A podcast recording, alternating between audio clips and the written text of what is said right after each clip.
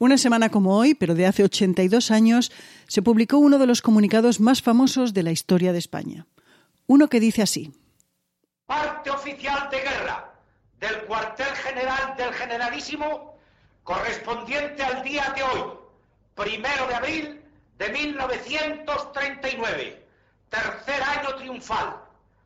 En el día de hoy, cautivo y desarmado el ejército rojo, han alcanzado las tropas nacionales sus últimos objetivos militares. La guerra ha terminado. La firma del comunicado era escueta, solo un apellido, Franco, que se acompañaba de un título grandilocuente, generalísimo, y una fecha altisonante, año de la victoria. Y así la historia con mayúsculas inició un nuevo camino en España.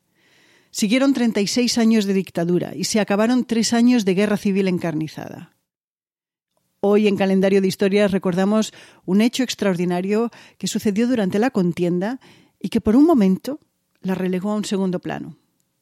Fue el día en el que el cielo se tornó rojo, pero no un rojo cualquiera, era un rojo fuego, un rojo apocalipsis.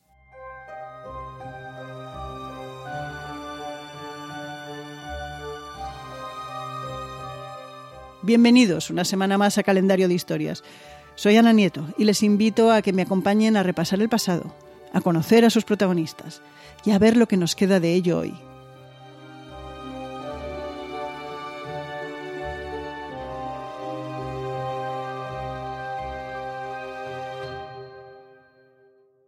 El 25 de enero de 1938 España se encontraba enfangada en su segundo año de guerra civil. El frío atroz helaba los pies a los soldados y la población civil se había acostumbrado a mirar angustiada hacia arriba, temiendo la aparición de aviones y de bombardeos.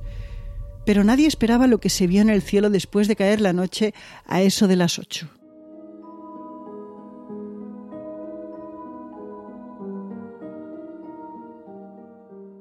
En toda la península la oscuridad desapareció y el cielo se iluminó de un rojo intenso, roto en algunos puntos por bandas de luces blancas fulgurantes. Hubo sorpresa, después desconcierto e incluso terror. Por unas horas la guerra pasó a la sombra. En Madrid, donde el cielo rojizo era especialmente intenso hacia el oeste, se creyó que el Monte del Pardo estaba en llamas. Pero la teoría del incendio pronto se descartó. La luz estaba demasiado alta. Tenía que ser un fenómeno meteorológico. ¿Pero cuál? ¿Y qué significaba? Mientras para algunos era un evento con base científica, otros encontraban explicaciones arcanas. Unos se encerraron a cal y canto en sus casas, otros salieron a los campos, a los montes o a las calles y las iglesias se llenaron. Se rezaron rosarios encadenados y se habló de la sangre de los muertos en la guerra. Tenía que ser eso. Pero para muchos católicos no cabía duda de que se estaba ante una de las tres profecías de la Virgen de Fátima, según los creyentes, la Virgen se habría aparecido a Lucía, Jacinta y Francisco, tres niños pastores portugueses, el 13 de mayo de 1917, y entre otras cosas les habría dicho, Cuando vean una noche iluminada por una luz desconocida, sepan que esto es el gran signo de Dios anunciando que está a punto de castigar al mundo por sus crímenes, por medio de la guerra.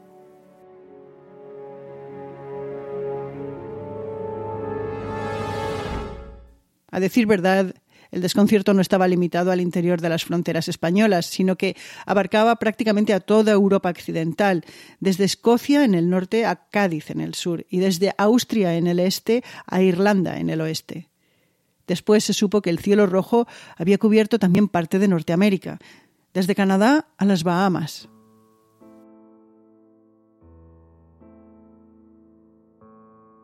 Al igual que en España, la primera reacción casi universal fue tocar las campanas y llamar a los bomberos, solo que no había fuego que apagar. Esta llamada la hizo incluso el castillo de Windsor, en Inglaterra. En el Atlántico, varios capitanes de buques verificaron una y otra vez sus estaciones de radio para comprobar si recibían mensajes de SOS para ir a auxiliar a los que creían que eran barcos que tenían que estar ardiendo en la lontananza. Pero nadie envió petición. En Canadá las radios de onda corta dejaron de funcionar durante 12 horas, mientras en Inglaterra los trenes de la línea Manchester-Sheffield pararon porque las señales simplemente dejaron de funcionar. Y en Estados Unidos algunos teletipos de la compañía Western Union comenzaron a recibir telegramas que no eran más que la suma de letras, números y signos sin sentido. Eran indescifrables. Después vinieron las interpretaciones, tanto científicas como las inevitables esotéricas. Y en esto último la cultura de cada región jugó su parte. Mientras que en las tierras bajas de Escocia ese cielo rojizo solo podría presagiar una mala noticia, en Holanda, donde la reina estaba a punto de dar a luz a la princesa heredera, el firmamento en fuego se interpretó como un buen auspicio. Y a eso de las tres de la madrugada, hora de la península, ese portento rojo, tal como vino, se fue. En España se volvió a la guerra, pero en la memoria de millones de europeos quedó grabado ese fenómeno que no era otra cosa que una aurora boreal. Eso sí, la mayor que se había visto en Europa desde principios del siglo XVIII, más de 250 años atrás. La habría provocado una tormenta solar descomunal. La aurora boreal, que recibe su nombre de Aurora, la diosa romana del amanecer y de la palabra latina boreas, que significa norte, es la aurora polar de nuestro hemisferio se sabe que son conocidas desde la antigüedad, aunque habría que esperar al siglo XVI para que se comenzasen a estudiar científicamente. Su origen se encuentra en el Sol y en las partículas denominadas viento solar que nuestro astro emite continuamente. Tardan en llegar a nuestro planeta unos dos días, donde chocan con nuestro campo magnético. La forma, la trayectoria y los colores de la aurora boreal dependen de diversos factores que no son fáciles de predecir. Aunque es relativamente común verla en las zonas próximas al círculo polar ártico, particularmente en ciertas épocas del año, lo cierto es que de media pueden verse en España tres veces en el plazo de un siglo. De hecho, se vieron también en 1989 y en 2003, aunque eso sí, no con la intensidad que sucedió en 1938, cuando fue colosal.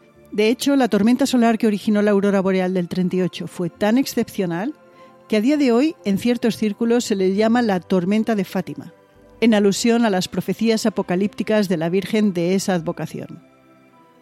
Los turistas que deseen ver las auroras deben saber que no están limitados a las boreales.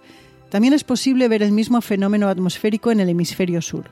Son las auroras australes, que pueden verse en la Antártida, Nueva Zelanda, Australia, las Islas Malvinas o Ushuaia, en Argentina.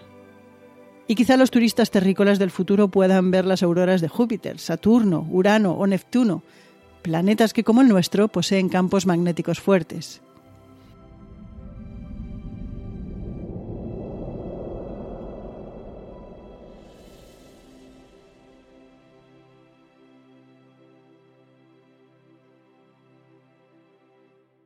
Y en 1938, el año en el que la aurora boreal se vio en toda Europa, sucedieron otros hechos interesantes.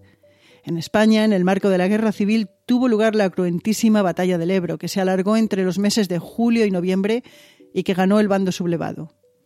También fue el año en el que las brigadas internacionales salieron de España y las tropas franquistas llegaron al Mediterráneo, a la altura de la ciudad castellonense de Vinaroz, dividiendo así en dos al territorio republicano y aislando a Cataluña, en el campo político se construyó el primer gobierno franquista y en el bando republicano, el socialista Indalecio Prieto dimitió como ministro de Defensa por sus enfrentamientos con los comunistas.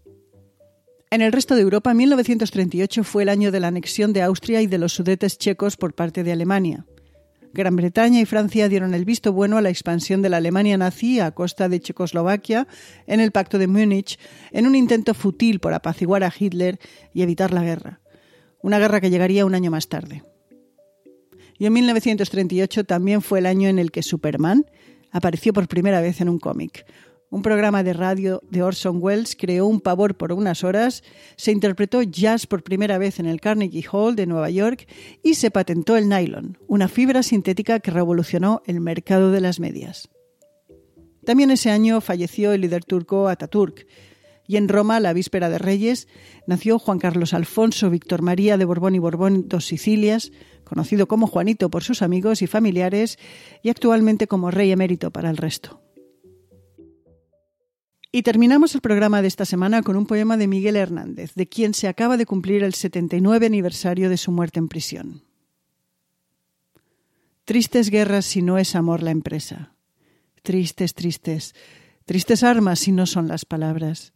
Tristes, tristes. Tristes hombres si no mueren de amores. Tristes, tristes.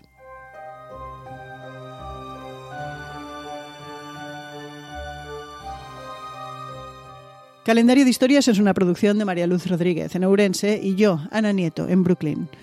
Volvemos la semana que viene. Hasta entonces, cuídense.